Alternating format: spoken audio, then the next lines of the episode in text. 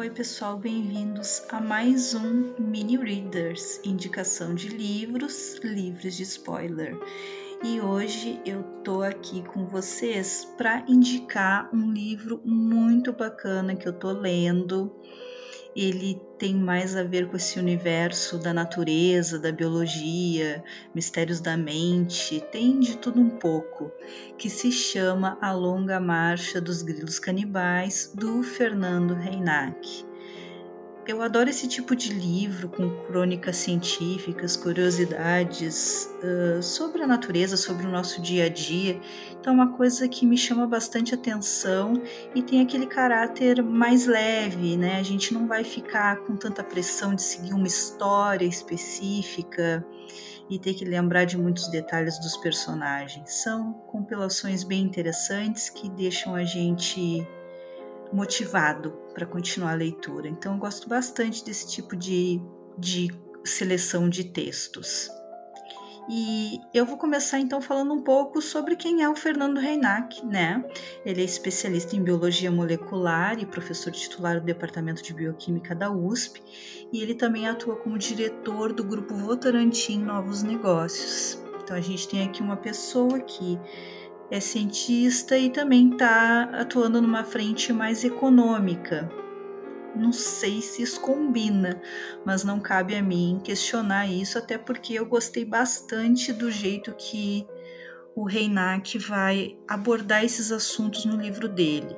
Então ele parte de artigos científicos que tem todo esse rigor, essa metodologia e termos muito técnicos e ele vai explicar esses estudos numa linguagem palatável para o público não especializado.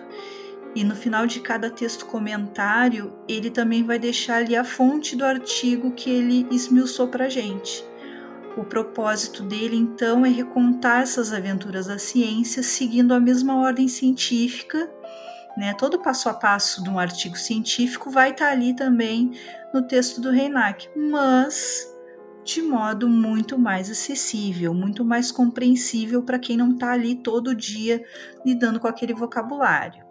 E vale ressaltar ainda que os textos que estão nesse livro, eles fazem parte de uma seleção das colunas semanais do autor para o jornal Estado de São Paulo entre 2004 e 2009, tá? Então, para quem já costumava acessar o Estado de São Paulo, quem tem costume, enfim, de ler colunas de jornal, não sei como é que é a relação de vocês com isso, né, com a notícia e quais sites vocês acessam, mas enfim, pode ser que o Reinach seja uma pessoa bem familiar para vocês. Não era para mim. Acabei descobrindo por acaso, porque uma colega de trabalho compartilhou que estava lendo um livro dele, e aí eu fui atrás e encontrei esse da, da Marcha dos Grilos, que também foi um título que me chamou bastante atenção. Então, o que, que eu posso dizer para você sobre o livro, né, em questões de forma? E são essas crônicas da vida na Terra, né? Se dividem em 11 capítulos: ambiente, florestas, sexo, comportamento, mente, humano, passado, arte, alimentação, tecnologia e política. E dentro de cada capítulo, a gente tem uma média de vamos dizer assim, de 8, 10, podendo chegar até 15 crônicas, depende muito do assunto. Né? Então a gente tem dentro de cada desses 11 tem mais um tanto. E a seleção dos textos seguiu o gosto pessoal do Reinach, né? Ele se pautou nos assuntos que mais chamam a atenção dele, né, sobre cada tópico. Então, essa é uma reunião bem subjetiva e também pode delinear muito, né, sobre quem é essa pessoa, né? Quem é esse estudioso, né, que que tá ali para a gente compartilhando um pouco do seu conhecimento, nos ajudando a compreender outras coisas que já aconteceram. Eu ainda estou no capítulo 7, que fala sobre o passado, mas eu já recolhi um monte de informações interessantes e para deixar vocês com mais vontade de conhecer o trabalho dele, eu selecionei dois artigos e eu vou comentar e citar algumas partes uh, aqui para vocês. O que, que acontece? São dois artigos que de certa forma eles trazem a mesma problemática. Não foi intencional, tá, gente? Eu escolhi eles porque eu achei dois temas interessantes, mas acaba que eles tocam em pontos muito importantes, né? Que é essa questão da gente olhar, de a gente olhar uma coisa e sentir isso como um problema, né? Da gente se sensibilizar com uma determinada situação crítica quando a gente olha para ela ou quando a gente não olha, ou o que é que olhamos enquanto olhamos para situações críticas. E já já vocês vão entender o que, que eu estou querendo dizer com esse monte de coisa maluca. A primeira das crônicas que eu quero compartilhar, então, ela está no capítulo 1, que é o capítulo intitulado Ambiente.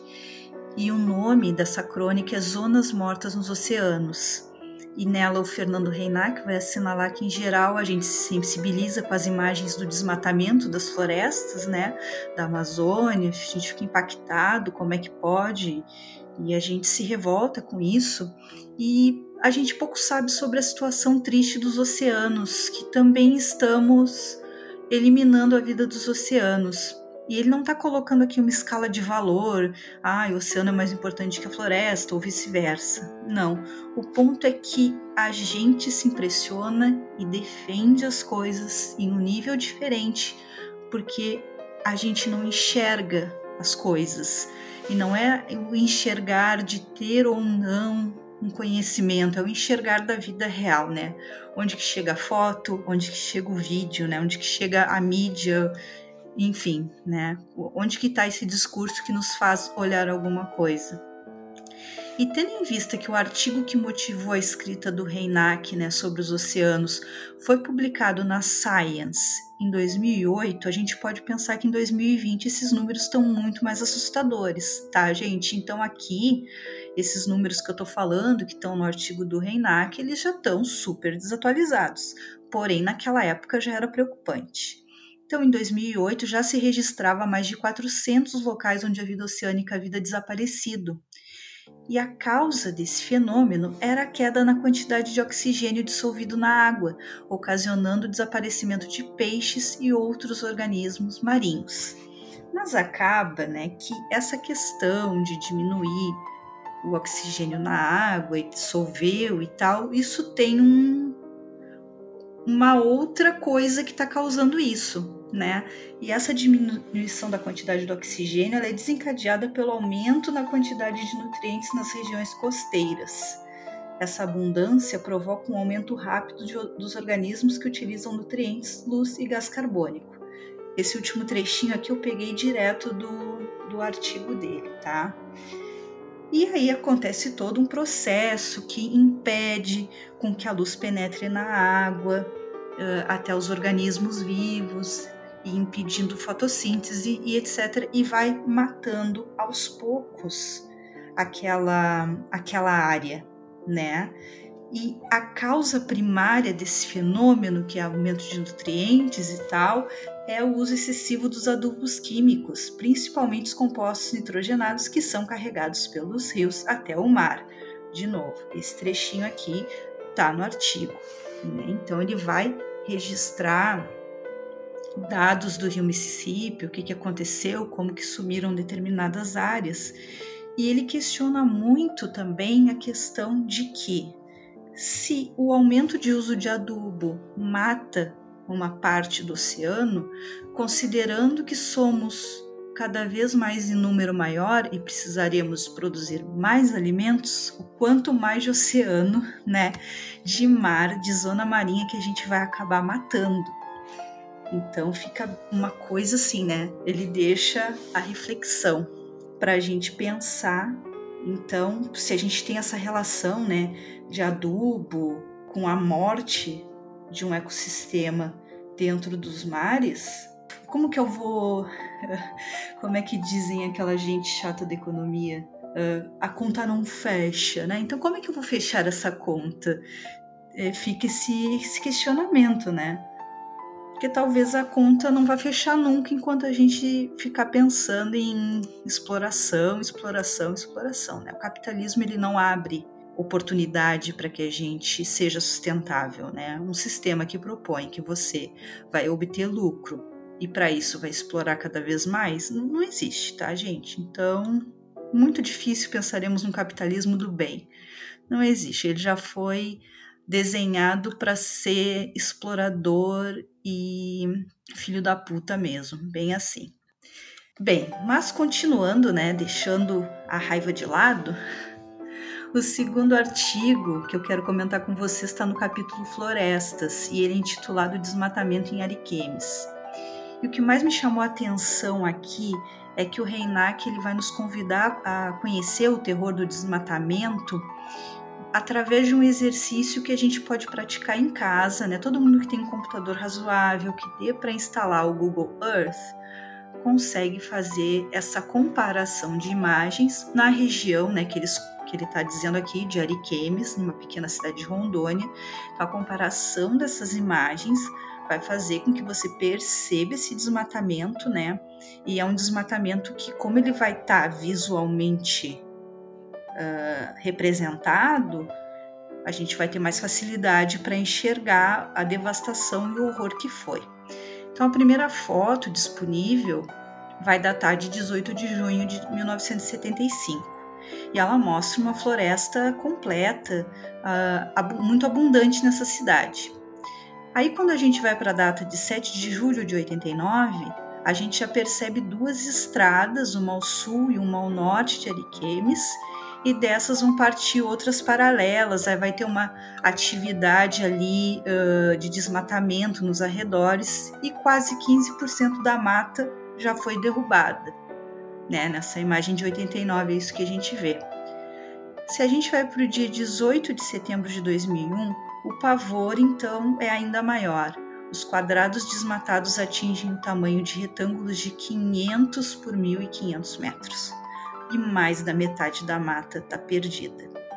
E aí, o que eu mais gostei desse artigo do Reinak, né, quando ele faz essa reflexão de ir para a imagem e ver que tinha uma floresta fechada e aí ela começou a ser desmatada até chegar num, num momento que se tem mais de 50% de destruição, é que ele pensa o seguinte, né? A gente pode ler os números do desmatamento no jornal e não se sensibilizar tanto se a gente olhar essas imagens, né? Então a forma como a informação chega na gente também importa, né? Ele vai dizer o seguinte: abre aspas. A diferença entre ler os números no jornal e examinar as fotos é brutal. Então, fecha aspas. Então, gente, aqui, hum, além dessa preocupação de mostrar que o desmatamento é uma coisa séria, tem sim diferença do modo como você mostra. Ele, inclusive, lança essa reflexão, né, de que se a gente pudesse incluir nas escolas um modelo que permitisse aos alunos enxergar esse tipo de fenômeno acontecendo nas aulas de geografia, nas aulas de biologia, isso seria muito mais interessante, causaria um impacto maior e levaria muito mais à reflexão, né? Se a gente conseguisse observar isso em imagem e sair um pouco da abstração do número. E não querendo puxar o assunto sempre para pandemia e tal, mas é impossível não fazer um paralelo porque a gente tem muitos números, números que são uh, espantosos de casos, cada um da sua cidade sofrendo um tipo de realidade bastante diferente, mas todos nós enfrentando um aumento considerável e parece que realmente esses números não vão nos impactar tanto. É só quando a coisa chegar visualmente para nós que a gente vai ter essa noção do que está acontecendo. Então, galera, fica aqui a minha recomendação para que vocês leiam esses artigos. Tem muitos outros artigos legais. Tem um que fala sobre a origem do macarrão ser na China tem uh, na, no capítulo sobre o sexo, gente, não é dicas de posições, tá? É fala sobre reprodução dos seres vivos.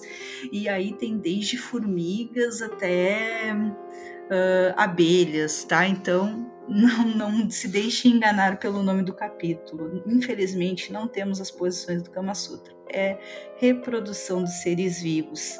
Também no capítulo sobre a mente, tem vários artigos interessantes sobre a mente humana, a questão da inteligência, pesquisas relacionadas à inteligência. E é interessante porque o Reinak ele não ele não bota lenha nessas polêmicas uh, que o QI é uma falácia, né, gente? A real é essa. Então ele não bota lenha na fogueira nisso no sentido de dizer que, ah, não, o QI existe. Uh, ele justamente vai fazer essa, esse convite a refletir que precisamos ter cuidado né, com as coisas como elas são pesquisadas, como elas são colocadas. Então, eu acho que é uma ótima oportunidade para que a gente conheça mais da gente e também ter noção do que, que as pessoas estão pesquisando por aí. É claro, né, que como eu falei para vocês, são uh, colunas que ele escreveu entre 2004 e 2009. Então a gente está falando de pesquisas que já estão consideravelmente longe de nós. Mas também fica de, de dica, de repente a gente procurar como que estão essas situações agora. Então esse foi o Mini Readers de hoje, espero que tenham gostado. Tchau e até a próxima.